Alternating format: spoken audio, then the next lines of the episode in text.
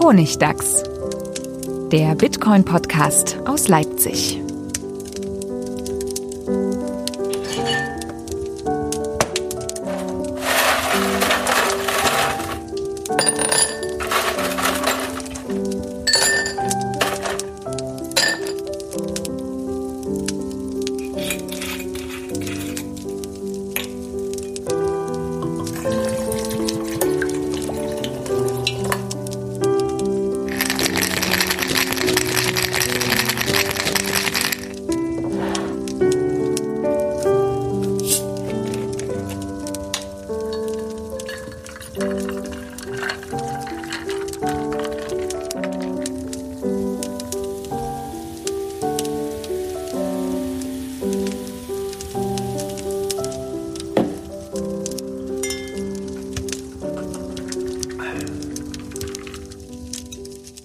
Willkommen zum Honigdachs, Folge 51, wieder aus der Isolation, diesmal in kleiner Besetzung. Hallo Stefan, hallo Manuel, seid ihr gesund?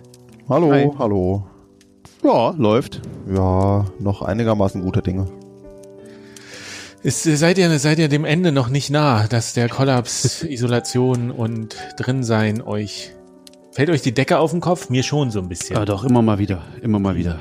Äh, aber es ist, es ist jeden Tag wieder ein bisschen anders. Das ist schon fies jetzt mit schönem blauem Himmel, strahlender Sonne. Aber man kann doch jetzt rausgehen immer. Man, ab Montag kann man in Sachsen sogar wieder offiziell rausgehen. Ein kleiner, ein kleiner Hoffnungsschimmer. Man könnte sagen, das Ende ist nah. Hä? Oh, was für eine Einleitung. Ja, wir haben nämlich diese Folge ist ein bisschen äh, ein Kessel buntes, wie du so schön gesagt hast, Stefan. Alter und Ossi. mir ist aufgefallen, dass alles dreht sich so ein bisschen um das Ende äh, im übertragenen und tatsächlichen Sinn. Zum Beispiel äh, ist einer meiner liebsten Newsletter einfach eingestellt worden. Kennt ihr den vom MIT Technology Review? Da gab es so Chain Letter. Habt ihr den mal gelesen? Ah, ist lange her, glaube ich. Ist lange her. Der war wirklich gut, weil das war halt ein echter Journalist, der den geschrieben hat. Der hat so Sachen zusammengefasst, äh, sehr gut recherchiert mit Quellen von Libra über keine Ahnung. Mike Orkut hieß der. Und die haben so eine, die haben den jetzt eingestellt mit der komischen Begründung, dass ja, es ist ja jetzt der große ICO-Boom ist vorbei von 2017 und es hat sich, äh, die, die Szene verändert sich und äh, was mal Krypto äh, war, wird jetzt bald äh, als die Zukunft des Geldes aufblühen, wo ich so die ganze Zeit dachte, was? was, was für ein Unsinn, wie kann man denn jetzt in dieser Zeit ein, ein Newsletter zu Bitcoin äh, also war auch großer Teil davon. Und, und dieses Blockchain-Thema, wie kann man es denn jetzt einstellen mit der Begründung, ja, ja, es ist ja jetzt der Es ist jetzt nur die Zukunft, wir brauchen keinen New Newsletter mehr. Jetzt ist es nur noch, nur noch die Zukunft des Geldes, also uninteressant. Ja, nee, vor allen Dingen passiert ja auch überhaupt nichts mehr. Wie wir in dieser Folge besprechen werden, gibt es überhaupt nichts, es ist nichts äh, Spannendes mehr, mehr, was sich entwickelt hat. Ja, aber das, ich glaube, der Grund ist einfach, sie haben irgendeine Ausrede gebraucht, weil er nämlich äh, von, vom, von Technology Review weggeht als, äh, als ah. Redakteur. Äh, da, da ist nämlich das wahre Ende. Und dieser, dieser Newsletter war echt gut. Ich weiß nicht, habt ihr gute Newsletter sonst noch, die ihr gerne lest über Bitcoin? Jimmy Song. Ich finde Jimmy Songs äh, Newsletter wird tatsächlich immer besser. Dieser Bitcoin Tech Newsletter. Der, ja. war, der hat das nämlich, was ich, was ich sehr gut finde. Äh, ich habe den auch eine Weile lang ja nicht mehr so richtig gelesen, weil der nur, nur aus Links bestand, wie immer. Aber jetzt, seit, seit ein paar Wochen, macht er das nicht mehr als Links. Oder die Links sind trotzdem drin, aber nein, er beschreibt richtig im Fließtext, in kurz lesbar, vielleicht, ich weiß nicht, zehn Minuten liest man das, äh, was in diesen Links steht. Das ist total gut. Das ist richtig so, ein schöner, lang, kurzer, lang, kurzweiliger Text, den man, den man schnell liest und dann weiß man, was so techno, technomäßig passiert ist. Also er hat, er hat ein bisschen, manchmal ist, ist die Auswahl so ein bisschen eigenwillig. Es ist auch nicht nur Techno-Sachen und er ist halt eher schon sehr libertarian und so, aber, aber es ist schön gemacht, finde ich auf jeden Fall. Da muss ich dir zustimmen. Der hat, der hat enorm gewonnen, der Newsletter, weil er nämlich auch so, Jimmy Song hat ja schon das technische Verständnis und er bereitet ja. das so ein bisschen auf für Leute, die das nicht haben. Genau. Deswegen lese ich den auch ganz gerne. Es ist knackig irgendwie, man hat ein, zwei gute Empfehlungen. Er hat immer ein paar lustige Comics mit drin, so aus der, mhm. aus der Programmierer- und Entwicklerszene. Und ja, diesen ökonomischen Teil, den kann man auch überspringen, wenn man will. Aber er hat so eine Sektion zu Bitcoin, eine Sektion zu Lightning, was gerade aktuell ist. Und den lese ich auch Sehr geil. Der, einmal die Woche oder sowas kommt der, glaube ich. Ich glaube auch, ja. Hm. Der ist sehr zu empfehlen. Manuel, hast du irgendwelche Newsletter? Nee, Newsletter lese ich aktuell gar keine. Aber wenn ihr was Gutes habt, dann ja, guck ich mal rein. Hab ja jetzt ein bisschen mehr Zeit. Ich kann auch den empfehlen, den ich zumindest äh, immer aufmache, bevor ich ihn lösche.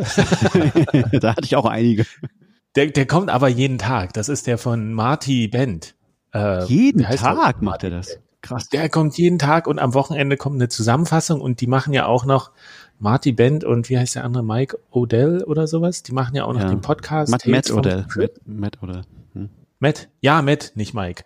Ähm, also da, da weiß ich auch nicht. Also der schreibt jeden Tag einen kleinen Artikel. Manchmal ist es nur kurz, manchmal ist es nur so ein Gedanke, aber es kommt jedes Mal was und es kommt halt auch viel von Quellen, die bei mir sonst nicht so aufploppen. Der kriegt irgendwie Videos geschickt. Ähm, jetzt im, im letzten war auch das, worüber wir nachher noch sprechen wollen. Kleiner Teaser. Äh, wie heißt das? Phoenix? Nee, nicht Phoenix, sondern dieses äh, Elsatz? Sphinx. Sphinx, Sphinx. Chat. Ah, Sphinx ja, also wer, wer, da kann man sich wirklich mal so jeden Tag überraschen lassen. Man muss ja nicht jeden Tag lesen, aber manchmal sind da so echte Perlen drin. Und ich habe großen Respekt. Der ist bei Ausgabe, weiß ich nicht, 700 oder so.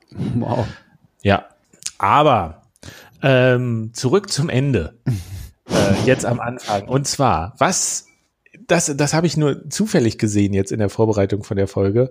Äh, so ein Artikel, wo drin steht, dass die ganzen Blockchain- und Kryptokonferenzen vorbei sind. Alle werden ja oh, abgesagt. Schade. Äh, und mir ist das vorher nicht so aufgefallen, aber ich dachte so, das ist vielleicht echt was Schönes an der ganzen Geschichte, weil es war ja so eine Schwemme von, von irgendwelchen kruden Events, wo Sponsoring-Leute sich die Klinke in die Hand gegeben haben, um irgend, über irgendwelche ICO-Sachen, Kryptokram, verschwurbeltes Zeug zu reden. Und wenn das einfach, also ich rechne nicht damit, dass das wieder auftauchen wird. Ach, das kommt doch auf jeden Fall das kommt wieder. mit Sicherheit wieder, das glaube ich auch. Also spätestens im nächsten Bullrun ist es wieder da. Also vielleicht ist es halt nicht mal ICOs, das ist dann vielleicht verboten oder so, aber vielleicht irgendwas, die, irgendwas finden die schon. Ja, irgendwas, aber nicht, das wird sich immer weiter von Bitcoin entfernen und so. Das wird uns immer weniger tankieren. Das ist jetzt, guckt ja. euch mal, Libra ist doch jetzt gerade wieder in oh, ja, Libra Munde. ist auch wieder da, richtig. Das neue, das neue, der neue PayPal-Konkurrent ist endlich. Ist es nicht genau, genauso wie wir es vorhergesagt haben? Es ist, es ist nicht passiert und es ist wiedergekommen und es ist, es ist einfach nur Facebook-Coin geworden, oder? Habe ich das richtig kurz zusammengefasst? Mhm. Ja, wobei Coin ja also nicht mal Coin, nee, einfach nur weiter Begriff ist. Facebook Pay, oder? Ist es im Wesentlichen, oder? Oder sowas? Ja. Irgendwie, irgendwie so. Es ist super, super schwammig nur noch. Es hat auch, weiß ich nicht, ob man da noch sagen kann, dass da irgendwas mit Blockchain drin ist. Äh, also klar, man kann über alles sagen, ist Blockchain. Ja. ja Creme mit Blockchain. Eistee.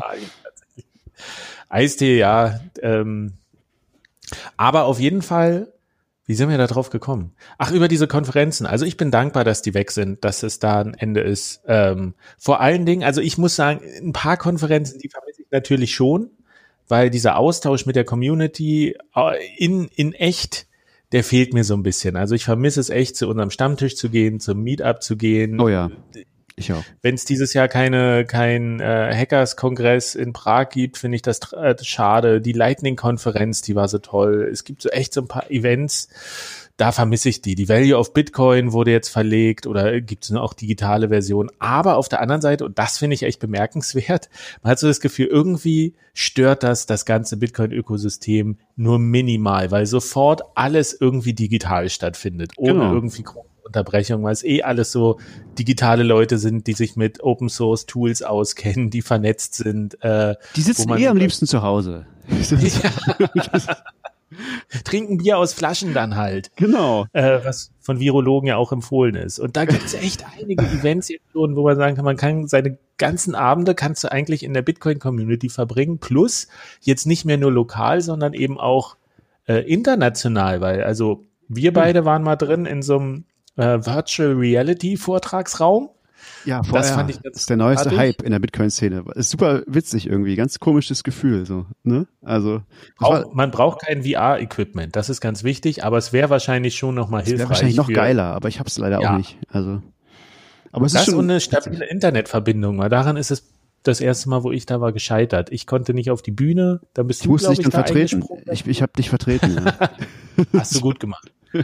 Und dann der Vortrag hat irgendwie auch nicht geklappt, weil die Folien waren zwar zu sehen, aber der, der Sound war auch abgehackt. Ähm, aber es war eine tolle Erfahrung. Es war wie so ein, ein echter Vortragsraum mit so einem Audi Max und hinten war eine Bar. Ja, ist wirklich witzig.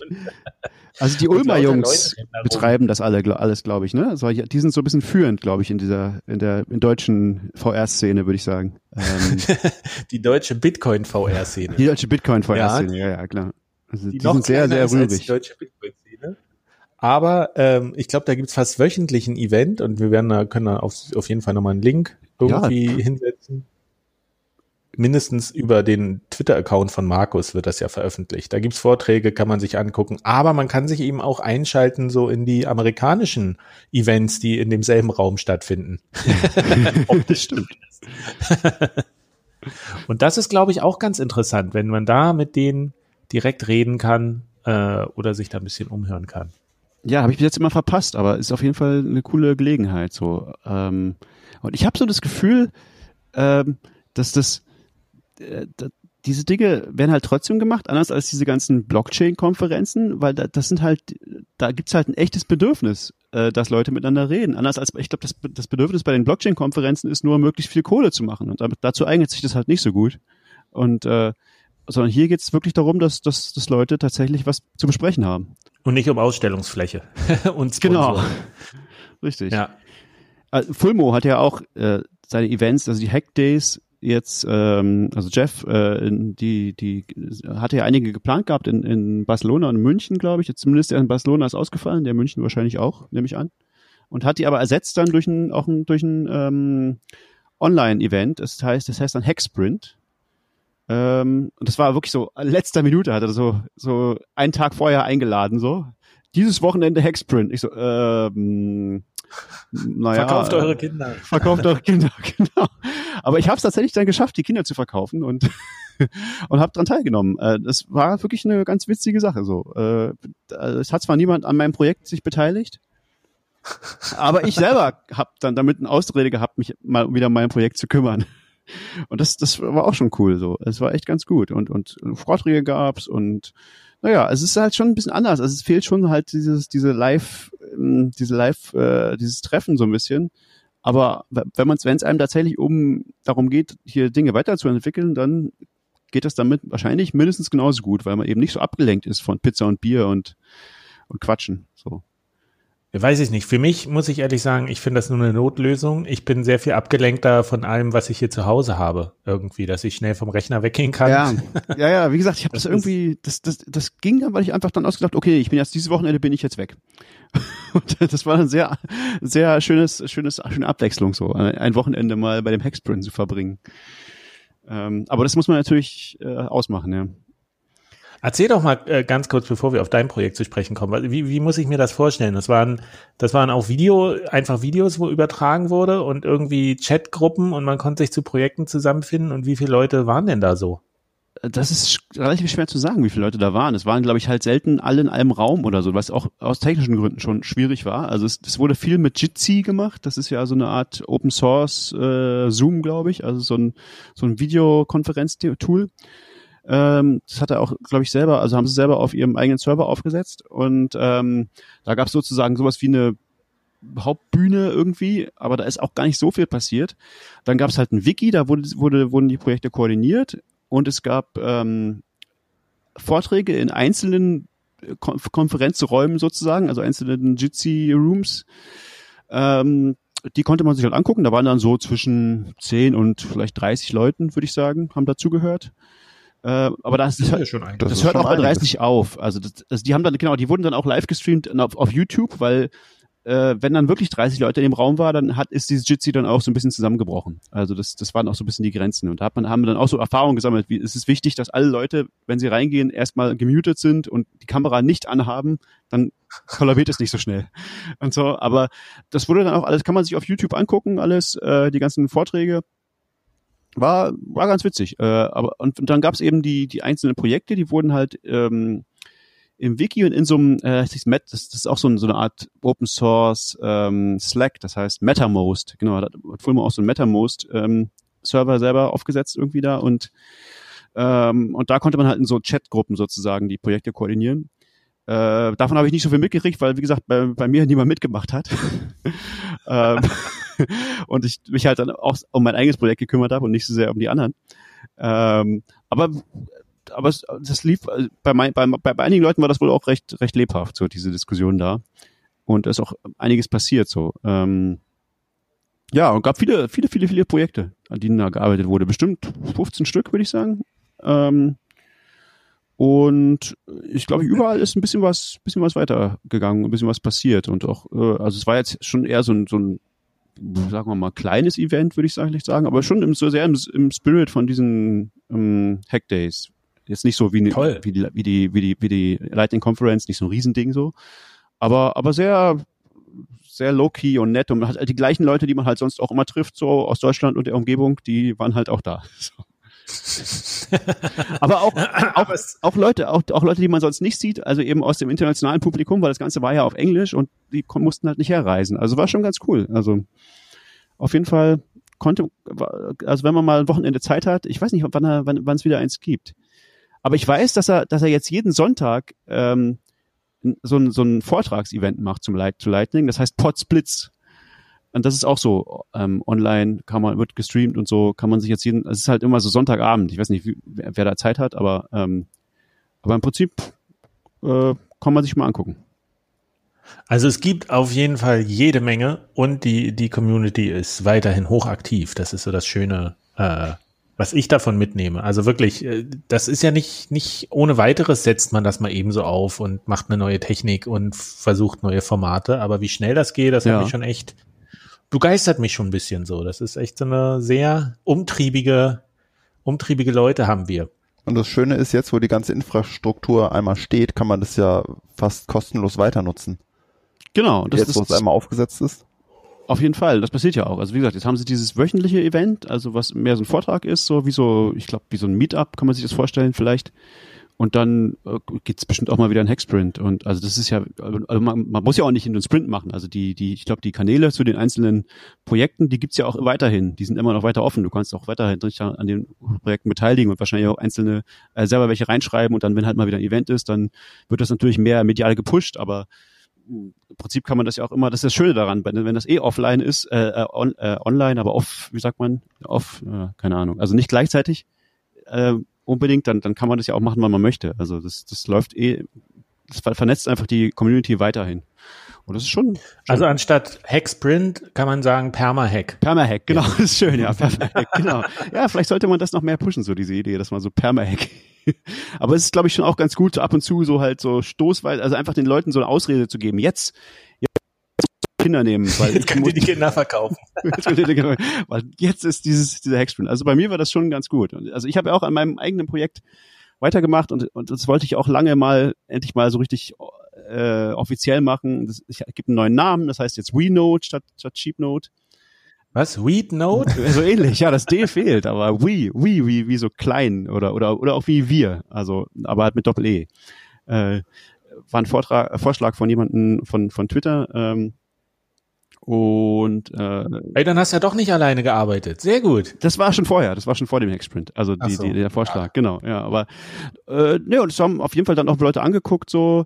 Und also jetzt gibt's halt diese, diese, diese Install-Scripts, also jetzt ist es noch einfacher, ähm, wenn jemand sich ein äh, Node oder ein Lightning Node oder so auf seinem Handy, auf seinem alten Handy aufsetzen äh, will oder auf seinem aktuellen, kann er auch, äh, gibt es jetzt eine Anleitung und Skripte und so, alles auf GitHub und man kann darin, kann das ausprobieren und Issues, äh, Issues aufmachen und äh, selber dran mitarbeiten und äh, macht, versucht's mal. Äh, benutzt eure alten Handys. Äh, macht sie. Wie viel, wie viel Grundkenntnisse technische so, muss man haben, um das jetzt zu machen? Äh, naja, es, das ist jetzt nicht so total für, für, für absolute Noobs. Es ist so ein bisschen, es ist, also die Idee ist schon, glaube ich, zum, in, der, in, der, in der Phase, wie das jetzt ist, es ist für Leute, die Linux bedienen können. So, also die so mit keine Angst vor der Command-Line haben. Das würde ich sagen, ist im Moment so die, der, der, der Stand. Es wäre natürlich schön, das noch einfacher zu machen irgendwie, aber äh, ist im Moment noch, also so, weit ist das Projekt noch nicht so, dass es, das ist so für, für jeden. Aber es ist auch ein bisschen die Frage, wenn du das nicht, wenn du gar keine Command-Lines bedienen kannst, ja, doch, nee, es gibt schon Möglichkeiten inzwischen Full Notes und so zu betreiben, ohne sowas zu machen. Ähm, Andere Projekte sind da schon ein bisschen weiter, das stimmt. Aber, äh, aber wenn, wenn man, wenn man keine Angst davor hat, äh, Terminal zu benutzen, dann sollte man das mal probieren, finde ich. Und ist dein Plan, das noch nutzerfreundlicher zu machen? Wird es eine App dafür geben? Oder? Ah, ich bin nicht so sicher. Ich bin, es gibt ja halt so ein paar andere Projekte, die ähnliche Sachen machen. Es gibt ja zum Beispiel dieses ABC, äh, AB Core. Äh, die haben ja im Prinzip eine, eine richtige Android-App, äh, wo, wo ein Full Node drin läuft. Ähm, die machen ja im Prinzip sowas mit so einem Frontend, das gefällt mir nicht so gut, wie das, wie das funktioniert, aber es wird bestimmt auch besser. Und ist, ich weiß nicht so richtig, ob ich das selber, äh, ob das so, de, ähm, ob ich da so, so ein Interesse. Ich bin auch nicht so der App-Entwickler. Also insofern, also Oberflächen und so, das ist nicht so, nicht so sehr meins. Also wenn da jemand Bock hätte, da, da sich drum zu kümmern, dann, dann bin ich natürlich gern dabei so, aber es ist jetzt nicht so meine Kernkompetenz, so UIs. Na, beim nächsten Hexprint natürlich. Ja, vielleicht. Also es, es gibt sicher viele Möglichkeiten. Also ich habe eher, meine Vision ist eher, das mehr in die Richtung weiterzuentwickeln, äh, dass es nicht nur äh, nicht nur ein Full Node und ein Lightning Node und so ist, sondern und nicht nur Bitcoin Sachen macht, sondern auch zum Beispiel sowas wie Nextcloud macht. Also so so Privacy Tools, die also wo man Google mit ersetzen kann durch mit seinem eigenen Handy, was zu Hause liegt und für, und dein eigenes Google ist sozusagen.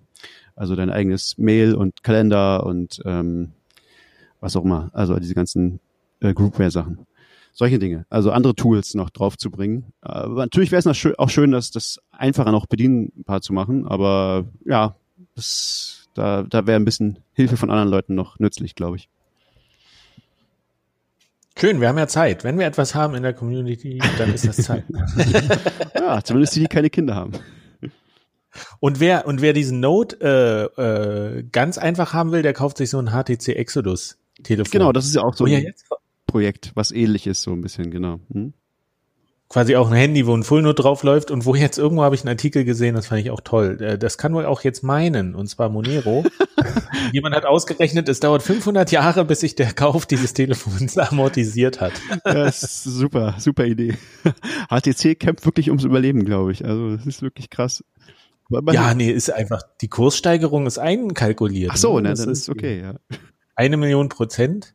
Hm. Das ist auch, äh, vielleicht kann ich da mal ganz kurz, bevor wir weiter auf diese äh, äh, neuen Lightning-Projekte eingehen, die es gibt, ähm, CureCoin, das passt gerade thematisch ganz gut. Kennt ihr CureCoin? Nicht das so war richtig, auch so ein nee. Folding-Ding. Ja, nee, äh, ich, ich habe das mal ein bisschen anrecherchiert für, ich wollte da vielleicht einen Radiobeitrag drüber machen, aber irgendwie hat sich die Redaktion nicht zurückgemeldet und dann kann ich es auch jetzt erzählen hier. Eigentlich eine sehr schöne Geschichte. Komisch, die haben kein Interesse an Shitcoins.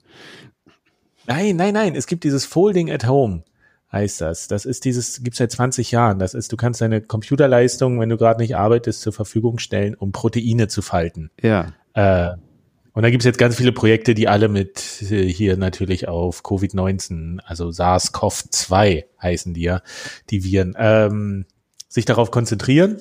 Genau. Und ich habe mir das im Zuge mal angeguckt und das das ist so gamifiziert. Du kriegst Punkte, wenn du so Aufgaben machst. Er lässt einen Tag deinen Computer laufen, kriegst du 1000 Punkte oder so. Und es gibt, du kannst dich zu Teams zusammenschließen und es das gibt Team, auch Bitcoin-Team jetzt. Das, ja, das hat, das aber auch gewonnen, glaube ich, oder so.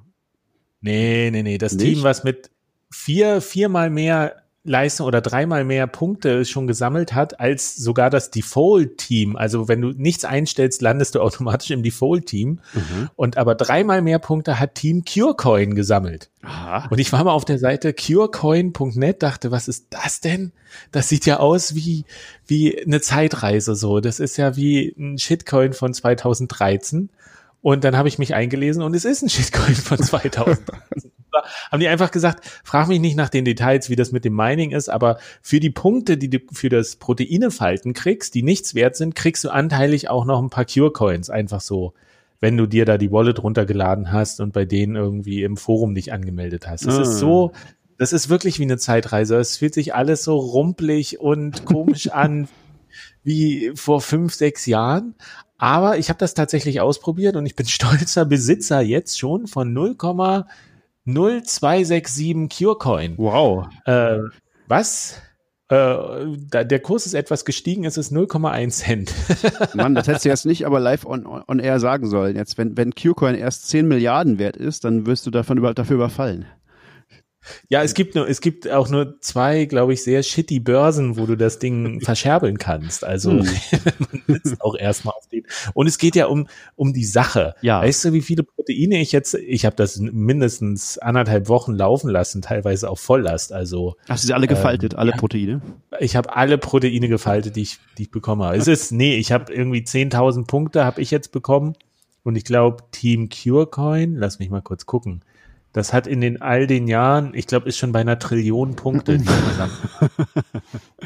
das ist wirklich, also ich habe ich habe großen Respekt vor denen, weil die haben einfach scheinbar durch diese kleine Gamifizierung, dass sie gesagt haben, du kriegst, okay, du kriegst noch einen Shitcoin dazu, zu den Punkten, die nichts wert sind, haben die scheinbar eine mega Menge an äh, Rechenleistung auf sich vereinen können mhm. und sehr konsequenter Proteine gefaltet äh, ist ja auch für Alzheimer und Parkinson und sowas, um das zu erklären, ist das, ähm, sind diese Proteine wohl wichtig zu wissen, wie die funktionieren. Und die sind auch oben, obwohl, glaube ich, jetzt in, in letzter Zeit ist sehr viel Rechenleistung in das Projekt geflossen, natürlich wegen Covid-19. Ja. Ähm, und auch wohl tatsächlich von bitcoin Genau, ich, ich, ich glaube auch tatsächlich, aber also das, das, es gibt auch ein extra Bitcoin-Team und das habe ich auch irgendwie auf, auf äh, Reddit gelesen, dass die wohl auch irgendwas Tolles gefunden haben oder so. Und da waren sie ganz stolz drauf, aber ich finde es jetzt gerade nicht. Was? Ja, also finden kannst du hier nicht, du kannst halt diese Arbeitsleistung machen. Aber es ist in der Tabelle, taucht das Team Bitcoin oder jetzt erstmal unter den, den 100 äh, stärksten irgendwie, unter den Top 100 auf. Hm. Und es gibt hunderttausende Teams. Also es ist, das läuft ja wirklich schon jetzt ewig lang. Das, das läuft seit, was, also seit 20 Jahren gibt es dieses Folding at Home und seit 2013 ist Curecoin mit dabei und so. Und die Wallet ist auch wirklich, die sieht aus wie so die ersten, die ersten Wallets, die man sich runtergeladen hat, die erste Dogecoin Wallet und so. es ist, also das ist wirklich eine schöne Zeitreise. Ich kann das jedem mal empfehlen, wer so ein bisschen zurückgehen will äh, wie sich Bitcoin früher angefühlt hat. Mhm. Früher TM, der kann sich mal mit Curecoin beschäftigen. Oder einfach nur so Proteine falten. Das ist echt, äh, kann man mal machen. Naja, es ist ein Shitcoin, aber der Zweck heiligt vielleicht in dem Fall ein bisschen die Mittel. Mehr Folding ist, ist nicht schlecht. Ich habe auch keine Ahnung, wie der gemeint wird, wo der herkommt. Da gibt's irgendwie auch noch was mit Proof of Stake oder sowas. Ein ganz krudes Konzept, interessiert eigentlich auch gar nicht. Es geht nur darum, Proteine zu falten. Und dann, wer will, kann einen Curecoin mitnehmen und vielleicht in 100.000 Jahren ähm, ist der was wert. So. Genug Shitcoins geschillt? Ja, aber es ist doch so eine schöne Geschichte. Ja, das ist äh, der Curecoin ist Mist, das ist ohne Frage. Das ist ein Sicherheitsrisiko, weil man sich irgendwie Software auf dem Rechner installieren muss und in irgendwelchen Foren anmelden. Also sollte man alles so nicht machen. Ähm, und die Wallet ist auch irgendwie nicht so. Ähm, also der muss man ja irgendwie vertrauen. Und da sind wir doch eigentlich schon beim nächsten Thema, was vollkommen aus der Reihe ist, aber hier ganz gut passt. Und zwar zwei Seiten, die uns äh, zugespielt wurden oder die, die, die wir gefunden haben im Netz. Ja. Ähm, walletscrutiny.org, ja, glaube ich. Hast du mal geschickt? Irgendwie, irgendwer hat, jemand hat uns das zugeschickt, ne? Hast du gesagt? Ja, der Macher, Leo Wandersleb, glaube ich, heißt er. Schönen Gruß. Hatte ich, ähm, hatte ich noch nie gehört, habe ich mir angeguckt, dachte, oh, das ist ja tatsächlich eine wichtige, und gute Idee. Das hat, glaube ich, habe ich noch nicht gesehen, dass das jemand macht und das ist irgendwie wichtig. Ähm, und genau deswegen hat er sich ja gemeldet bei uns, dass wir das vielleicht mal betonen. Ja, das ist, das ist schon ein cooles Projekt, glaube ich. Also die Idee ist, ähm, dass ja ganz viele Bitcoin-Wallets sind ja ähm, zwar sind irgendwie Open Source, das ist ja schon wichtig, das haben wir auch immer oft, ganz oft schon gesagt, dass wir, wir würden ja keine Wallet benutzen, die nicht Open Source ist sozusagen. Es gibt so ein paar Ausnahmen für Hardware-Wallets, aber ähm, aber hier geht es, glaube ich, insbesondere oder nur um, um ähm, Google Play, also Android äh, halt, ähm, Wallets, ne? Und die, da würden wir immer erwarten, dass die Open Source ist und das erwartet, das ist auch so, man geht immer davon aus, ja, die, man weiß ja, wie das, was, was der Source Code ist. Und ähm, deswegen kann man ja nachgucken, ob da irgendwelche Schwächen oder, oder Angriffe drin sind. Und das macht schon irgendjemand. Aber worum sich kaum jemand kümmert, ist äh, festzustellen, ist, hängt denn dieser Source Code, den man öffentlich einsehen kann, hängt der überhaupt mit der fertigen App, die man dann runterladen kann bei Google Play oder so, überhaupt zusammen? Gibt es da überhaupt einen Zusammenhang zwischen diesen beiden Dingen? Äh, also kann man, äh, genauer gesagt, kann man also verifizieren, dass tatsächlich aus diesem Source Code, den man lesen kann, auch diese App erzeugt wurde. Und darum kümmert sich diese Webseite. Und das ist, äh, ist ziemlich erstaunlich, weil es gibt irgendwie nur fünf Projekte, glaube ich, die, von denen sie gefunden haben, dass sie verifiable sind, also wo, wo sie es nachvollziehen können, dass ja, das gibt tatsächlich diese App, wenn man es selber kompiliert. Ähm, und 23, die zwar Open Source sind, aber wo sie es halt nicht geschafft haben, es nachzu, äh, nachzubauen. Und da sind viele dabei, die wir sonst auch empfehlen, so Phoenix zum Beispiel. Oder Samurai. Also sämtliche Lightning Wallets eigentlich. Eigentlich sämtliche den, Lightning Wallets, genau. Ja, es gibt, es sind wirklich nur die richtig alten, also Mycelium und Bitcoin Wallet sind bei denen, die quasi hier komplett grünes Licht bekommen haben. Also die wirklich auch 2013 schon da waren. Plus die Green Wallet von, von Blockstream, ähm, die aber kein, kein Lightning kann, dafür aber auf Android und iOS verfügbar ist. Das ist der große Vorteil da. Und dann ist da auch AB, äh, AB Core, das, was du eben angesprochen hast. Was ja keine richtige Wallet ist eigentlich so. Es ist ja mehr so ein Node-Projekt. Die nicht, die auch nicht wollen, dass man das als Wallet benutzt eigentlich. Nee, ich so richtig. glaube nicht. Nee. Ich glaube, es ist gar nicht so richtig. Ja. Ist da Wallet-Funktionalität drin? Ich glaube nicht. Ähm, und dann gibt es was, was ich nie gehört hatte, Air Gap Vault, aber keine Ahnung. Naja, das scheint auch verifizierbar so zu sein. Alles andere irgendwie nicht. Und das ist schon spannend. Also, und die, die da kann man halt auch gucken, woran es gescheitert ist, jeweils bei den, ähm, die haben die halt alle analysiert und sich angucken, ja, hm, ja, irgendwie schaffen wir es nicht, das nachzukompilieren und zu checken, dass tatsächlich das Gleiche dabei rauskommt. Äh, und das ist eine, eine Schwachstelle bei ganz vielen ähm, Wallets, die mir auch nicht so klar war, dass das so verbreitet ist, dass du zwar nominell das ganze Open Source hast, aber eigentlich nie nachvollziehen kannst, ähm, wie, wie kommt denn dieses, dieses äh, Binary, dieses, diese App nachher zustande?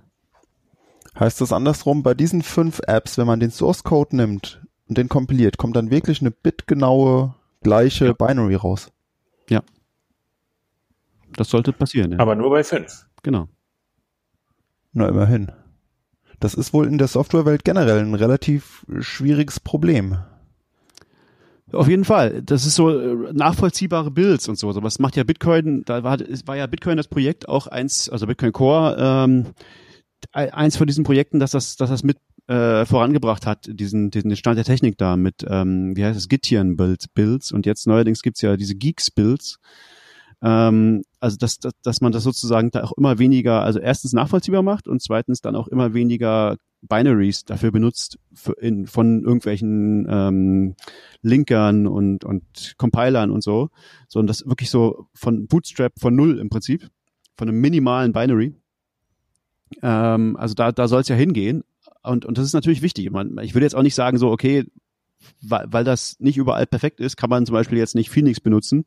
Da ist ja schon viel viel hängt da an den Leuten und was, was, was für einen Eindruck man, man an den Leuten, von den Leuten hat und sagt, okay, die wollen jetzt nicht versuchen, dich zu bescheißen, aber man kann sagen, da ist was, ich finde, dass diese, diese, diese Webseite legt den Finger in die Wunde und sagt so, naja, guck mal Leute, das ist was, worauf ihr mal achten könnt. Also da, da, da geht noch was. Dass das wirklich, dass man auch wirklich sagen kann, ja, äh, das kann man nachvollziehen. Das, und das ist was, was heutzutage machbar ist. Aber es ist tatsächlich nicht einfach. Es ist nicht was, was einfach so funktioniert sondern man muss sich schon Gedanken machen, wie, wie man das macht.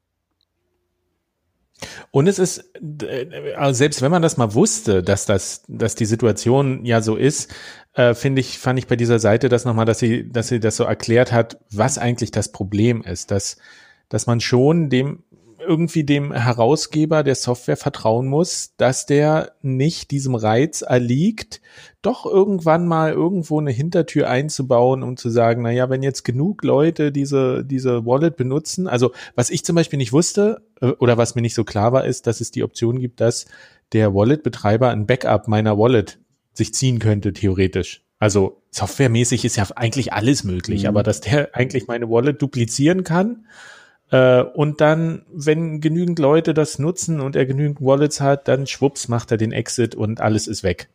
Äh, solche Sachen oder dass er anfängt, langsam Geld rauszuziehen oder so. Also, viele, wir viele haben da auch schon mal drüber gesprochen. Wie sowas evil sein könnte. Äh, aber, ja, aber das vergisst man immer so, dass das eigentlich lukrative Angriffsszenarien sein könnten. Wobei man auch wieder sagen muss, gerade bei diesen Android-Wallets geht es ja nicht darum, super viel Geld da drin zu speichern. Also wer das macht, der macht was falsch. Ja, äh, stimmt. Wenn man sagt, man hat da 50 Euro drin und man rechnet jederzeit damit, dass das auf dem einen oder anderen Weg verschwinden könnte. Man hat kein Backup gemacht, kein ordentliches. Man schickt es an eine falsche Adresse. Man weiß ich nicht. Es gibt den äh, Angreifer, der, der das irgendwie eine Schwachstelle nutzt oder keine Ahnung. Dann lebt man damit eh glücklich und sagt so, na ja, solange ich es habe, ist es schön und ich, dann gebe ich es halt auch mal aus. Mhm. ähm, und bei größeren Summen braucht man ja eh bessere Lösungen. Genau. Und andersrum ist, ist ja, auch, andersrum sorry. ist ja auch, es gibt nicht sonderlich viele Geschäftskonzepte mit einer Open Source Wallet, woran ja auch schon einige zu knabbern haben. Ja, na, inzwischen mit Lightning gibt's ja so ein bisschen was, ne? Also diese Felix und Breeze und so, die haben ja die Geschäftskonzepte dahinter. Das ist äh, insofern schon vielleicht nachhaltiger auch, aber, aber das stimmt, das ist auch eher ein neues Phänomen, dass man da tatsächlich vernünftige Konzepte hinter, hat. Wo wir, äh, gibt's noch was zu, zu Wallet äh, Scrutiny.com übrigens, nicht org? Nö, ich glaube nicht. Kann man sich mal angucken. Nö, ich glaube, man kann sich das mal angucken. Aber du hast natürlich recht, man muss es jetzt auch nicht überschätzen, weil wie gesagt, es geht um, um Android-Wallets und da, da ist vielleicht auch nicht so schlimm. Da kann man auch sagen, naja, wenn ich da jetzt meine 10 Euro da drin verloren habe, dann war das ein günstiges, eine günstige Lehrstunde. Ähm, aber, aber ja, es ist trotzdem spannend, äh, dass man Aspekte, die man auch, die auch jetzt eh nicht so immer auf dem Schirm hat. Also das, das, das äh, ja, okay, das ist alles Open Source und so, aber es, das hilft ja gar nichts, wenn, wenn du das Binary kriegst. Ne? Und es ist nur eine Lehrstunde, wenn du tatsächlich auch den Fehler kennst, warum das Geld weg ist. Das stimmt. nicht einfach nur weg ist. und wer sich, wer sich noch mehr dafür interessiert, Leo hat mir noch geschrieben, dass er das am 21. April, das ist jetzt kommender Montag oder Dienstag, mein Rechner macht das gerade nicht, den Kalender. Doch, Dienstag. Stellt er Wallet Scrutiny auf dem Bitcoin Meetup München vor. Und ich gehe ganz stark davon aus, dass das im Internet stattfindet. Ja, vermutlich. In der aktuellen Situation. also kann man sich da nochmal einloggen ähm, und Ihnen das erklären hören. Ähm, wo wir gerade beim Backup waren, würde ich noch auf die andere Seite eingehen, mhm. die ich schon lange im Browser offen habe, wo ich tatsächlich aber ein paar Fragen habe, die ihr mir vielleicht erklären könnt an der Stelle. Und zwar ist das walletrecovery.org. Diesmal ist es org. Hast du dir die Seite mal angeguckt, Stefan? Ich hab, Kennst du die? Ich kannte die auch schon, ja. Ja, ja. Das ist ja, ist die nicht sogar von Lob eigentlich oder so? Ich, ich, äh, nee, die ist von wie, NVK. Ja. Von Cold Card. Cold, Cold Card Typ. Ach genau, der war es, richtig. Ja, genau. Äh, Rodolfo. Rodolfo, ja. Und Janine Röhm. Ah, okay. Ähm, die ja auch auf dem auf der Lightning-Konferenz über Blockchain-Journalismus und warum Ach, die das war das. Ah, okay. Vortrag. Ah, ja, ja. Mhm. Genau. Ja.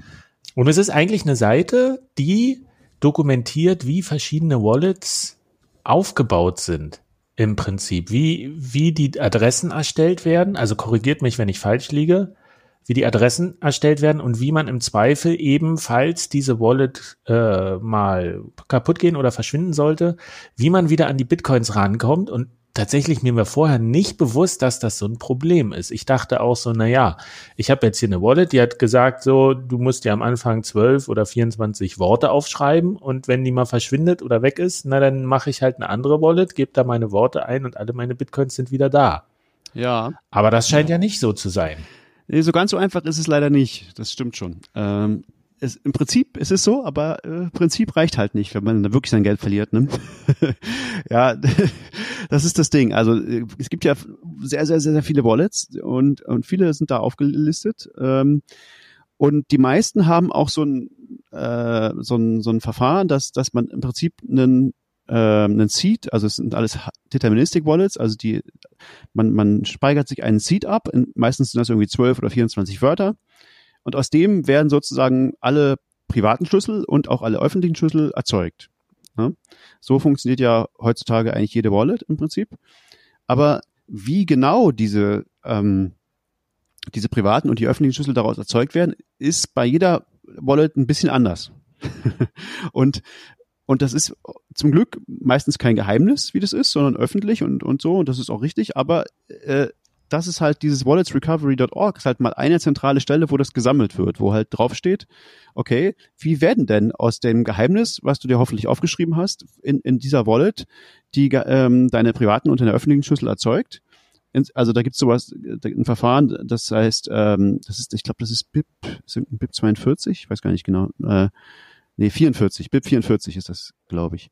Die, ähm, also nachdem diese, diese HD-Wallets gemacht werden und, und da gibt's ähm, sogenannte Pfade, Ableitungspfade. Also das muss, das ist wie ein, Baum, ein Baum äh, aus, aus möglichen Ableitungen, die daraus, also sozusagen, du kannst immer links oder rechts gehen, äh, nur dass halt nicht nur links und rechts gibt, sondern es gibt irgendwie unendlich viele Möglichkeiten in jedem, in jedem Schritt sozusagen. Und, und wenn du halt nicht weißt, sozusagen, an welchem Zweig in diesem Baum denn deine Wallet jetzt anfängt, die Adressen aufzuhängen, dann ist es halt schwierig, die wiederzufinden. Und in dieser Liste, die da steht auf Wallets Recovery, steht halt, okay, wo, äh, an welchem Zweig hat denn, fängt denn welche Wallet an, äh, die Adressen anzufangen. Und noch ein paar extra, äh, extra Informationen. Also was jetzt muss man beachten? Also gibt es zum Beispiel eine Passphrase in dieser, in dieser Wallet und äh, äh, noch ein paar andere Dinge. Also wie lange gibt es jetzt HD-Wallets? Das ist jetzt Jahre und trotzdem ist noch nicht so interoperabel, wie man es gerne hätte. Man kann nicht einfach die Wallet oder den Seed von einer Wallet in die andere schmeißen. Weil da das nicht hinhaut, ist doch blöd. Hm, naja, das ist in einer gewissen Weise gewollt. Das ist halt so ein bisschen, also weiß ich nicht. Das, du, die haben halt alle verab. Was kann man denn daran wollen? Naja, also eine mögliche Anwendung, das ist gar nicht so dumm. Also wenn du zum Beispiel, sagen wir mal, du hast, was das ermöglicht, ist, äh, zum Beispiel, stell dir vor, du hast eine Hardware-Wallet, äh, irgendwie ein Coldcard oder Ledger oder sowas, ja. Die hat einen Seed. Den ein Seed. Mehr auf Mass, mehr musst du nicht aufpassen. Ähm, jetzt kannst du aber mit verschiedenen Wallets das Ding benutzen, verschiedenen Software-Wallets, mit Electro, mit Wasabi und so weiter. Ähm, und die können alle verschiedene Pfade haben, von dem gleichen Seed ausgehend und damit verschiedene Wallets, die miteinander nichts zu tun haben, aber alle vom gleichen Seed gebackup werden. Du musst nur diesen einen Seed haben, kannst aber daraus, darunter verschiedenste Wallets haben. Ähm, das ist die Idee dahinter. Aber auch das kann man dann irgendwie standardisieren ich glaube, es gibt tatsächlich auch irgendwelche Versuche, das zu standardisieren, aber das ist halt wie bei diesem XKCD-Comic, ne? Irgendwie, es gibt 14, 14 Standards, also jetzt machen wir einen 15., um die alle, um, um die alle zu ersetzen. Und was ist jetzt? Jetzt gibt's 15 Standards. das ist halt, äh, ja, so ist die Wirklichkeit. Aber es ist, aber es ist doch wirklich deprimierend. Ich habe mir diese Liste angeguckt und ich wusste das vorher, dass es irgendwie Wallets gibt, die da unterschiedlich verfahren. Ähm, und dachte so, da gibt's halt Verfahren 1, 2, 3, ABC. Aber das, wenn ich mir das angucke, dann sieht das ja irgendwie bei jeder Wallet anders aus. Und ich habe so ein bisschen, also das konterkariert doch so ein bisschen dieses Prinzip, dass du, dass wenn der Hersteller von der Wallet verschwindet, dass du dann an deine Bitcoins noch rankommst. Wenn der wirklich, wenn jeder so nahezu ein eigenes Verfahren hat. Oder reicht es wirklich, mit diesem Wissen dir das wieder herzustellen. Das reicht, dazu ist es ja da. Also dazu naja, ist diese Liste da. Das, das ist doch theoretisch. Da muss ich zum Programmierer gehen und sagen, hier, mach mir mal diese Pfadableitung und zieh mir mal die Private Keys raus. Ein Programmierer muss es, glaube ich, nicht unbedingt sein. Du musst halt irgendeine andere Wallet benutzen, wo du halt diesen Pfad sozusagen einstellen kannst. Ähm, Gibt es eine Wallet, wo ich den Pfad direkt eintippen kann? Geh mal 44, dann 49, dann 84? Bestimmt, aber ist Das wiederum wäre cool. Ich das ist eine gute Frage, wie man das eigentlich praktisch machen würde jetzt. Hier, hier unten ist was erklärt. Mal gucken. Derivation Part. Hier wird das alles auch schön erklärt da unten. Aber wie man es jetzt tatsächlich. Ja, also es gibt, also es gibt auf jeden Fall, was ich weiß, es gibt auf jeden Fall so, ähm, so JavaScript-Seiten, JavaScript-Tools, die das machen, wo du halt diese Pfade so eingeben kannst und dann erzeugt es dir daraus den entsprechenden Private Key und den entsprechenden Ding. Also das kannst du machen. Das kannst du dann auch offline machen. Du lädst diese Webseite runter und dann tust du da dein, dein, deine, ähm, dein Seed rein und dein, dein Pfad und dann zeigt es dir den, die Private Keys an. Das, das, es gibt auf jeden Fall Tools, die das machen. Ob das jetzt Wallets machen tatsächlich, wo man das richtig so einstellen kann, weiß ich nicht. Das Vermutlich nicht, weil dann wiederum Leute ihre Bitcoins verlieren. Vermutlich, ja. Das ist halt so ein, immer so ein Trade-off, ne? Das ist halt, genau, das ist halt immer die Frage. Es muss ja gleichzeitig irgendwie leicht zu benutzen sein und vielleicht hast du irgendeinen Grund, nicht das von jemand anders zu benutzen, warum auch immer, ob es jetzt ein Businessgrund ist oder tatsächlich ein legitimer Interoperability-Grund, weil du nicht willst, dass das eine das andere kaputt macht oder so. Also ist, ja, ja, aber es ist tatsächlich schon wild, ja. Aber diese Webseite sollte einem schon helfen, wenn man, wenn, also das ist ja tatsächlich ein Fall, der jetzt nicht so oft vorkommt wahrscheinlich. Also der Fall wäre ja, du, du, du, du hast dein Seed noch, aber diese, diese Wallet, mit der du den benutzt hast, die gibt es einfach nicht mehr. Die ist einfach nicht mehr verfügbar. Also du, du kannst die nicht mehr installieren, weil das Internet äh, weil, weiß ich nicht, die Webseite von dieser Webseite ist halt irgendwie, aber es gibt, gibt's das, dass im Internet Dinge nicht mehr zu finden sind? Keine Ahnung. Ja, Nein. ja, also stell dir mal vor, wirklich jemand, jemand nutzt und zieht als äh, äh, als Backup und dann vererbt er das und nach 30 Ja. Jahren und du weißt ja nicht, wie, kriegt das jemand in die Hand, der nicht mal weiß, mit welcher Wallet das ursprünglich mal erstellt wurde. Ja, ja, genau. Solche Dinge sind halt sehr, sehr wichtig. Das ist wir auch schon fast wieder beim, beim Thema für nächstes Mal, ne? Weil wir wollen ja eigentlich mal über Ja, wir sind schon mal bei, wir, wir, wir teasen wir das teasen, Thema wir Ende. teasen an. das an, das Thema Ende. Wir wollen wir schon verraten, worum es nächstes Mal geht? Nee, ne? Machen wir nicht. Aber ja, äh, genau. Nee, natürlich. Also das ist das. Wenn man natürlich, wenn es um, um lang, lange Zeithorizonte geht, dann ist natürlich das ein Problem irgendwann. Aber es ist vielleicht tatsächlich jetzt in der Praxis noch nicht so viel ein Problem gewesen. Deswegen wundert es mich jetzt auch gar nicht so sehr, dass es dafür, dass, dass ich jetzt nicht weiß, wie man das am besten, am easiesten macht, weil ich habe es einfach noch nie machen müssen. Ähm, aber Ja, aber das ist so, das ist so, ach nee, mit Backups muss ich mich nicht beschäftigen, weil Ja, ich ja. noch nie gebraucht. Nee, ich glaube auch, das ist, es ist sehr, sehr wichtig, dass es diese Webseite, und sehr gut, dass es diese Webseite gibt, wo das halt draufsteht, so. Aber äh, es ist, wundert mich jetzt auch nicht, dass ich es noch nicht gemacht habe. Aber wäre es sozusagen ein guter Hinweis daran zu denken, dass wenn man sich den Seed aufschreibt, man zumindest notiert, mit welcher Wallet man das gemacht Das auf jeden hat? Fall, das ist super, super wichtig. Das ist key, absolut. Genau. Ja, weil das macht ja zum Beispiel keine Wallet. Die sagt nur, hier schreibt ihr die zwölf Wörter auf, bum, bum, bum. Aber man kann ja sagen, und schreibt dir vielleicht noch auf, du hast es mit uns erstellt. Das stimmt, das ist, das ist, genau. Du solltest dir aufschreiben, welche Wallet in welcher Version. Das wäre wichtig, eigentlich. Also wahrscheinlich in, in fünf Jahren gibt's doch dann Brute Force Tools, wo ich meinen Seed reinschmeiße und die klappern einfach alle Kombinationen ab, bis sie was. Das geht erstaunlicherweise nicht immer. Also das, das, ja, man kann sowas machen äh, für für so ein paar, aber das ist ja ein unendlicher Baum. Den kannst du nicht brute forcen im Wesentlichen. Ja? Aber natürlich kannst du das für die Standardkombinationen kannst du das schon machen, für die üblichsten Sachen sozusagen. Aber das ist tatsächlich ein Angriff, den ähm, für für manche Hardware-Wallets haben da wurden da so Angriffe publiziert. Da kannst du als Angreifer, da kannst du kannst du nämlich sowas machen, dass du ähm, den, dass die, die Wallet so verwirrst, dass die einen total abgefahrenen äh, äh, Pfad wählt mit riesigen Zahlen, ähm, die du nicht brute forcen kannst, weil die einfach, das liegt unendlich tief im Bauch, Baum drin und das, dann kennt die Wallet zwar das Geheimnis und aber, aber sie weiß nicht mehr, wo das, das Zeug liegt. Und jetzt kannst du dann, dann den, den Besitzer der Wallet erpressen und sagen, naja, ich verrate dir, wo dein Geld liegt auf deiner Wallet. Für einen kleinen Obolus. Ähm, also das, sowas kann man Von 99 Prozent. genau. Also sowas kann man tatsächlich machen. Also es ist halt ein unendlicher Baum, ja, da kann man schon sehr viel drin verstecken. Aber das stimmt schon. Also die, die, die, also was hier jetzt in der Liste ist, so, das sind ja am meisten, das sind, die meisten Sachen sind schon sehr ähnlich. Das ist, fängt schon ähnlich äh, an, an sehr wenigen ähnlichen Präfixen an und die könnte man auch ausprobieren. Ähm, das da gibt ähm, Aber außer Samurai. Also wenn ich mir das angucke, die haben tatsächlich so Pfad äh, 84, 0 und dann kommt die Zahl 21474836444. Das ist ein guter Punkt. Der Bad Bank, das ist die Bad Bank. Äh, Das hat, glaube ich, ein gut, da, da ist die Idee davon ist, glaube ich, da kommen die Sachen hin, die du nicht ausgeben willst. Damit du, die, damit Ah. du nicht jetzt nicht, nicht Folgendes tust, du stellst es wieder her mit irgendwas anderem und gibst die dann aus Versehen aus, diese Outputs, und gefährdest damit deine Privacy. Also da, da tut, wenn ich richtig verstehe, Samurai die, die ähm, UTXOs hin, also die, die, die Coins sozusagen, von denen es weiß, die, da weiß jetzt die NSA, Die sind giftig. die sind giftig, da weiß die NSA, wem sie gehören. Und wenn ich die jetzt also mit, mit meinen anderen zusammen ausgebe, dann weiß sie auch, dass die mir gehören. Ähm, Also, damit ich die nicht zufällig äh, oder aus Versehen ausgebe, tue ich die in einen, in einen Präfix, wo ich mir schon ganz sicher sein muss, dass ich den wirklich eingegeben habe und, äh, und wirklich ausgeben will. So, das ist die, glaube ich, die Idee dahinter.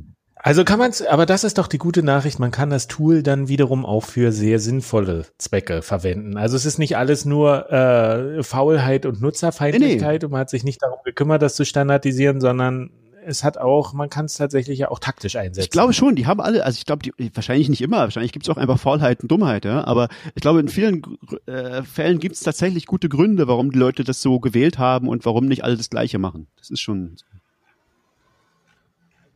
Also Fazit, äh, es lohnt sich vielleicht mal ein äh, Bookmark zu setzen auf walletsrecovery.org. Nur für den Fall der Fälle. Vielleicht auch das runterzuladen und irgendwo abzuspeichern, falls, falls walletsrecovery.org weg ist. ausdrucken.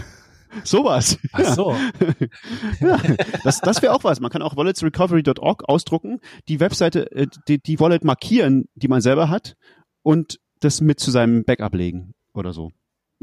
Allerdings sind hier Links drin auf, Ah, auf Recovery. dann wird's wieder schwierig, Auf ja. bestimmte und auf äh, Dokumente. Die muss man dann so. doch ausdrucken Und, und dann ist dann dann ist muss man das ganze Internet wieder ausdrucken. Das passiert dann immer musst wieder. du das Internet ausdrucken. Und dann musst du noch überprüfen, ob die Recovery Tools auch äh, aus denselben, äh, dasselbe Ergebnis ergeben, wie was sie machen sollen. Das stimmt, ja. Ui, es ist es ist unendlich. Unendliche Bäume. Unendliche Bäume. Unendliche Bäume. Und ich dachte, das Thema HD-Wallets wäre durch.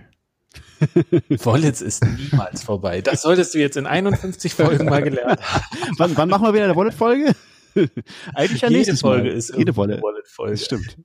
Auf gewisse Weise wird auch die nächste Folge eine Ja, ich Wallet-Folge. glaube auch, irgendwie schon.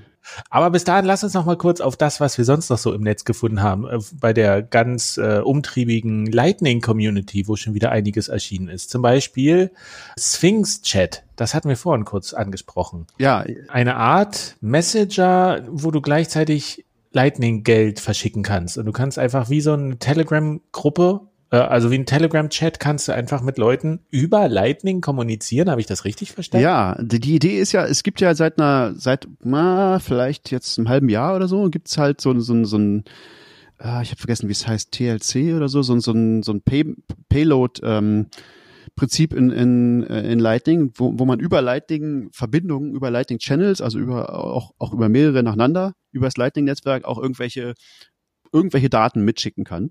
Und eine der ersten Ideen dazu war natürlich, man könnte das für Chat benutzen. Klingt erstmal Das klingt doof. wie Spam. Genau. Ja, klingt und, und genau, man braucht dann auch ein anderes Primitiv dazu, was auch neu ist. Das heißt irgendwie send to äh, hab ich vergessen. Also jedenfalls, dass man eben jemanden einfach was schickt, genau, send to, to public key, glaube ich, oder so. Also, dass du jemanden einem, einem Node einfach was schicken kannst, ohne eine, eine Invoice zu haben, ohne eine Rechnung zu kriegen. Das, das es gibt's eben jetzt auch neu als Standard sozusagen. Und und da haben sich dann manche Leute gedacht, okay, das könnte man ja jetzt benutzen, um da einen Chat mitzumachen. Und einer der, der sollte man vielleicht, bevor man über Sphinx-Chat spricht, der, ich glaube, derjenige, der, der Pionier davon ist, ist Fusion 44, der auch so ein ähm, alter Hase, der bei allen deutschen Events immer dabei ist. Und der hat äh, Send Many geschrieben. Äh, ne, das ist so ein äh, Frontend für, für ähm, ich glaube, für iOS und Android sogar. Ähm, also für, für Telefone, mit denen man sein LND-Node zu Hause fernsteuern kann. Und da hat er relativ früh schon, äh, ich habe mit ihm darüber zumindest bei dem, beim CCC-Event beim letzten gesprochen, ähm, hat, da ging das schon, da k- hat er diese Chat implementiert. Also da konnte man schon, schon chatten mit anderen ähm, LND-Nodes. Und das, das funktioniert wohl ganz gut so. Und ich habe mir damals gedacht, ja, hm, hm, ja, aber wozu braucht man das? Ich, ich weiß nicht so. Ich war nicht so richtig überzeugt von der Idee, dass das überhaupt irgendwie Sinn macht, so über Lightning Network zu chatten. Aber jetzt gibt's eben dieses Sphinx-Chat und das, das, ich habe da nur dieses Video gesehen, was, was da gepostet wurde. Ich glaube, es ist noch nicht richtig raus, aber es gibt halt Videos. Und da, der DUI ist schon irgendwie sehr hübsch, oder? Also das ist schon irgendwie nett, so diese Idee, dass du irgendwie diese, dieses verschlüsselte Netzwerk, also wo du ja auch im Prinzip nicht mal wissen musst, mit wem du chattest, aber du hast trotzdem halt so Auth Authentifizierung und so, das ist ja alles da drin in, in Lightning schon, äh, benutzt du halt, um sicher mit jemandem zu chatten und du kannst halt völlig, ähm, völlig nahtlos demjenigen zwischendurch mal so Geld schicken. Das, da könnte man sich schon gewisse Applikationen vorstellen, wo das irgendwie Sinn macht. Ja, und mehr noch. Du kannst, wenn ich es richtig verstanden habe, kannst du dem Bilder schicken, die eigentlich hinter einer Paywall liegen oder so. Das habe ich nicht verstanden, wie, was das bedeuten soll. Ähm, Na, aber ist das nicht dasselbe, wie wenn du jemand, also prinzipiell unterm Strich, wenn du jemand Geld schickst und der schaltet das dann quasi frei? Oder vielleicht ist es was, was auch noch mehr in diese Richtung von diesen LSAT äh, geht, die wir äh, auch noch besprechen wollten. Lightning Service Authentication Service. Nee, warte mal. Äh, Token. ah, Lightning Service. Token. Nee, da, da geht's doch auch darum, dass du quasi übers Netz freischalten kannst. Also dieses klassische äh, 402 Payment Required, dieser Fehlercode. Äh, dass du jetzt mit Lightning einfach Ah, ja, das könnte sein. eine, eine Paywall auf, aufbrechen kannst. sowas Äh, so- benutzt, ja. Genau, und da steht, glaube ich, auch drin in der Beschreibung, dass du das eben auch weiterleiten Ja, kannst. klar. Du kannst anderen Leuten diese, diese, diese Weiterleitung hinter die Paywall schicken. Das kann es, weil du kriegst ja, ein, du kriegst ja einen Token. Ne? Also das ist ja so funktioniert das ja. Genau. Du, du, du kriegst sozusagen ein kryptografisches Token, also das ist ja nur Daten, ein Hash irgendwie sozusagen. Und die kannst du natürlich auch jemand anders schicken. Stimmt. Und das geht natürlich, wenn das äh, sozusagen in dieser nahtlosen App drin ist, alles äh, kann, kannst du das natürlich da integrieren. Ja, das stimmt. Ja, bietet sich irgendwie an, dass man dann auch Leute, Leuten hier diese, ja, lass uns mal zusammen diesen Artikel hinter der Paywall angucken. Ja, das stimmt. Dafür würde es sich auch eignen. Das ist richtig. Ja, also und, und vor allen Dingen sehe ich da einen richtigen Use Case, weil zurzeit, also wir in Leipzig, wir sind leider gestraft mit einer sehr, sehr schlechten Medienlandschaft. es gibt ja eine Zeitung, die auch noch Müll ist und die hat 99 Prozent ihrer Corona-Berichterstattung hinter die Paywall. Das ist sehr gesetzt. nice, ja, finde ich auch. Das ist, ist wirklich so ätzend. Und manchmal würde ich mir tatsächlich, also es sind auch keine guten Artikel, deswegen lohnt sich da auch nicht, irgendwas abzuschließen. Insbesondere genau, ein Abo Die heißt abzuschließen. LVZ, macht da nichts mit.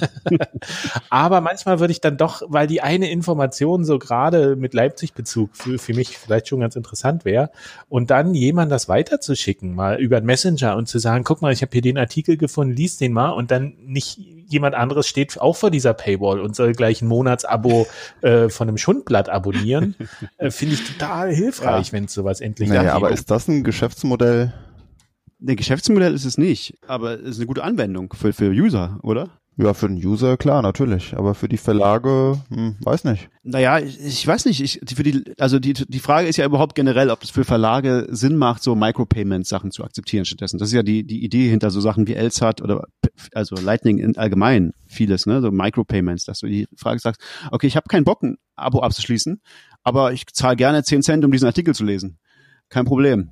Ähm, und, und ich glaube ehrlich gesagt, dass zumindest wenn sie vernünftig wären, dass es dann die Verlage jetzt auch nicht so furchtbar stören würde, wenn du das deinen Kumpel noch weitergibst. Oder? Ich, äh, vielleicht auch nicht. Ich weiß es nicht. Na, ich denke, das hängt immer daran, wie das Interface zum User ist. Und da sehe ich ganz klar einen Browser, so wie Brave vielleicht, oder zumindest ein Add-on. Ja, ja, klar. Es muss natürlich im Browser alles nachher funktionieren. Auf jeden Fall. Also das, das, das ist schon das Ziel, also von ganz vielen von diesen Lightning-Sachen auch. Also dass du hast ja, da gibt's ja Joule, das ist ja so ein Browser, Browser-Plugin, ähm, was das auch, was auch viele von diesen Dingen automatisch kann. So, du kannst ja zum Beispiel dann sogar das ohne Klick machen. Da kannst du sagen so, äh, wenn ich eine Paywall treffe, dann, dann erlaube ich dir am Tag irgendwie oder pro Stunde so und so viel auszugeben, einfach so, ohne mich zu fragen. Ähm, und dann, dann macht das Paywalls einfach für dich auf. So, das kannst du heutzutage schon machen mit Lightning. Ähm, und das, das ist natürlich schon, also da kann man sich schon überlegen, dass, dass man da vernünftige UIs baut. So, die Frage ist, ob das als Use Case, also ob das für die, ob das nachher wirklich für die Verlage und so Sinn macht wirtschaftlich, weiß glaube ich keiner. Aber wäre auf jeden Fall mal ein Versuch wert. Also da finde ich es insgesamt viel interessanter, dass es ein Messenger ist, unabhängig von dem ganzen Paywall und Payment-Kram. Ein Messenger, der ohne zentrale Instanz auskommt und naja, Ende zu Ende verschlüsselt und man kann nicht wirklich nachvollziehen, wer mit wem chattet. Das Prinzip von Tor. Also früher gab's äh, Bitmessage, kennt ihr das noch? Das ja, war ja, ja. ein, ein Chatprogramm über die über eine eigene Blockchain. Die, Das- genau, es war so ein Broadcasting. Es war so eine ganz schlechte Idee. Naja, es ist ultra aufwendig technisch. Also jeder lädt eine Blockchain und wenn man eine Nachricht schreibt, dann kriegen die alle, die das Programm Genau. haben, verschlüsselt. Und äh, die ist dann nach einer Woche auch wieder weg.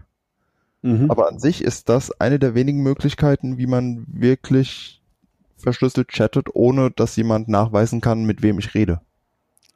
das stimmt, da gibt's keine, keine Metadaten. Ja, das ist richtig. Ja. Das ist Also die Idee ist gut, aber es hat auch so einen Touch von Brute Force irgendwie. Extrem, Wir ja. machen den maximalen Aufwand irgendwie. Naja, und da ist die Äh, Parallele ja klar, dass äh, mit Blockchain entsprechend wie Bitcoin und dann als nächste Protokollebene über Lightning chatten, ja. Finde ich nicht Stimmt, schlecht. ja. Ist eigentlich ein witziger Ansatz, ja. Es das stimmt, hat historische Parallelen, ja. Stimmt, gute Idee. Guter Punkt. Und klar, ich benutze Signal, aber ja, der Inhalt ist verschlüsselt, aber die Metadaten sind mindestens genauso blöd, wenn die leaken, wenn alle Welt weiß, mit wem, um wie viel Uhr ich wie viele Zeichen gechattet habe.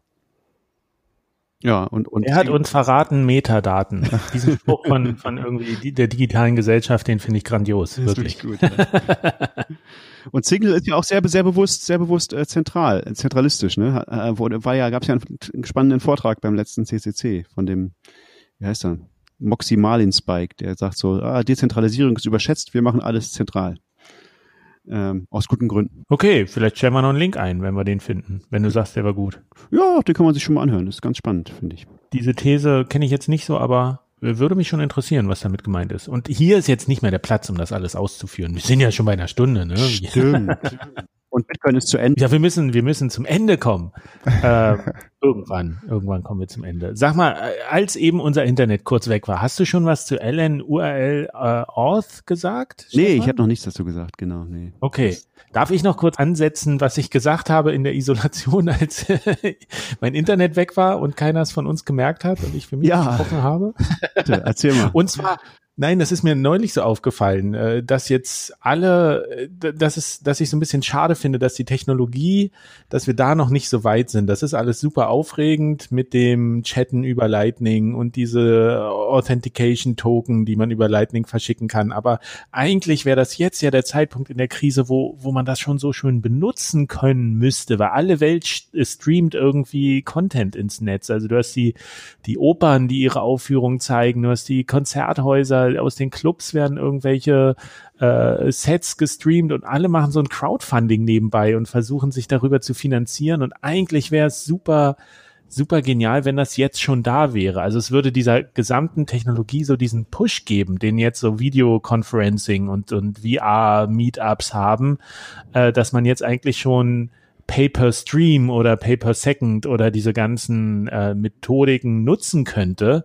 Das finde ich so ein bisschen schade, dass das, dass wir da noch nicht so weit sind, weil ich glaube, das wäre echt, das wäre so ein, so, ein, so ein Push gewesen, den man hier hätte haben können. Ich glaube, das geht aber, das, das lässt sich nicht machen. Vorher haben die Leute einfach da nicht das Bedürfnis danach gehabt. Nee, ich, ich meine nur, es ist schlechtes, ist schlechtes Timing.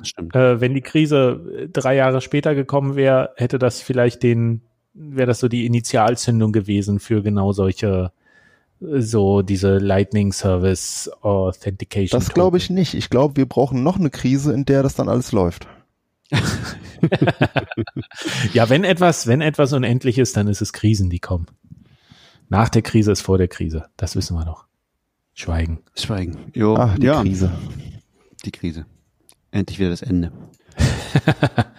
ähm, bevor wir aber jetzt wirklich zum Ende kommen, sag noch, du hast ins Dokument was geschrieben zu LN URL Auth. Ja, ich wollte nur, nur, äh, es ging ja, haben wir überhaupt schon über LSAT gesprochen? Nicht so richtig, oder? Äh, also schon ja, so. Ja. Genau, also LSAT ist ja was, was. Ich ja, war da das Internet schon weg? So. okay, vielleicht. Erklär's, dann erklär's nochmal, Stefan. LSAT.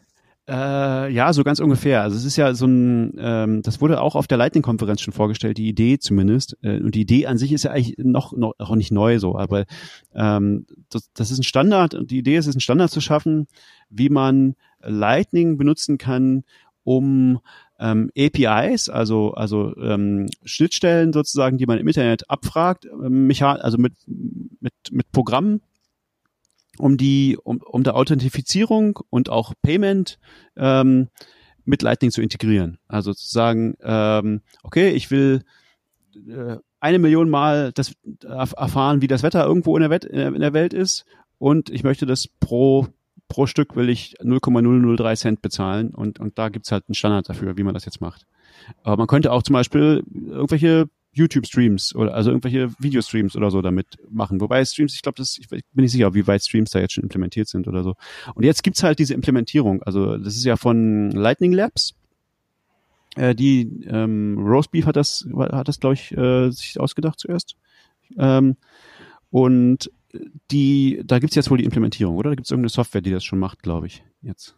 Genau, und das eigentliche Problem ist ja an der Stelle, äh, du kannst diese APIs schon jetzt abfragen, aber meistens hast du dann irgendwie so ein Abo-Modell, dass du sagst, so für 1000 Zugriffe bezahlst du irgendwas. Und so war es äh, oder es ist halt kostenlos. Genau, mhm, genau. So war es bis jetzt. Und das ist jetzt genau dieser Zwischenweg, dass man sagen kann, ich, ich brauche genau einmal äh, irgendwas Daten davon und ich bezahle für dieses eine Mal und es ist abgewickelt. So das, was ja Lightning eigentlich auch verspricht, dieses Micropayment Instant. Ja, es muss auch nicht nur einmal sein, aber äh, aber ich kann du könntest. aber ich kann sozusagen sofort. Ich muss nicht warten, ich muss kein Abo abschließen oder irgendwas, genau, aber äh, ich kann das pro pro Call machen sozusagen und und das ist ja schon eine Idee gewesen, die sozusagen so, sobald Lightning irgendwie da war äh, oder oder angedacht war, haben natürlich alle darüber nachgedacht, ähm, dass dass das irgendwie so eine offensichtliche Anwendung davon ist.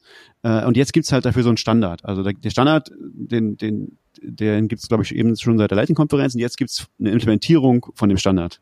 Das ist, glaube ich, LSAT. Und, und LNURL, darauf wollte ich noch nur hinaus, das ist sozusagen eine Alternative äh, oder LNURL out in, in spezifisch, spezifisch, das ist eine, für einen, einen Subfall davon, nämlich wenn es ja eigentlich nur darum geht, ähm, Authentifizierung zu machen. Also im Prinzip sowas wie, wie heute viele Leute mit, mit Facebook und mit Google machen oder halt mit einem äh, Passwortmanager oder so, ähm, dich irgendwo einzuloggen. Das kann man auch mit Lightning machen. Und weil die Idee dahinter ist, wenn du Bitcoin oder Lightning Wallets hast, dann hast du ja eh Geheimnisse, die wertvoll sind.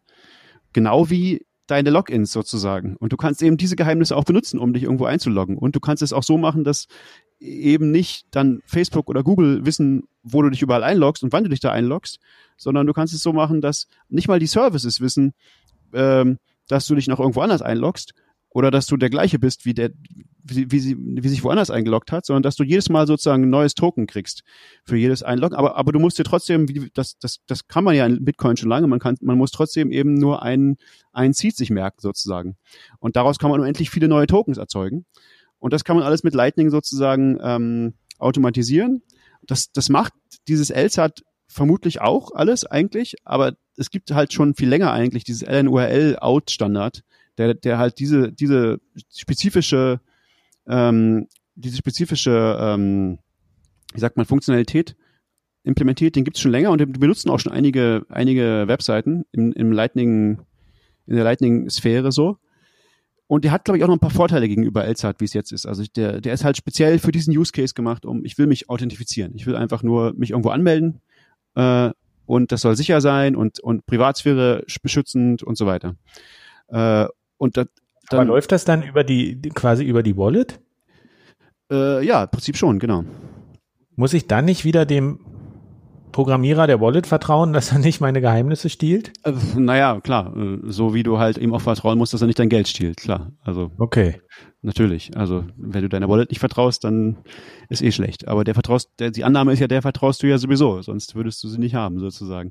Aber ja, naja, na aber wir hatten ja, wir hatten ja gesagt, dass du bei den, bei den Android Wallets, so sagst du, naja, bis 50 Euro vertraue ich denen. Aber wenn ich irgendwie mich irgendwo einlogge bei einem Service, wo Gesundheitsdaten sind oder sowas, das hatten wir ja auch mal besprochen, die verfallen nicht. Ja, da die muss sind man, unendlich wertvoll. Ja, da muss man dann vielleicht auch aufpassen. Vielleicht ist, ist hast schon recht. Vielleicht sind auch nicht alle, alle, alle Login-Daten gleich wertvoll. Ja, das ist äh, ein guter Punkt, der da vielleicht auch noch nicht berücksichtigt ist. Also da braucht man vielleicht noch ein anderer Wallet sozusagen, eine wertvollere Hardware-Wallet zum, äh, zum Einloggen. Von oder oder äh, äh, Multi-Key hier. Wie heißt das? Multi. Äh, äh, Multi. Ich stehe auf dem Schlauch. Ich auch, ja.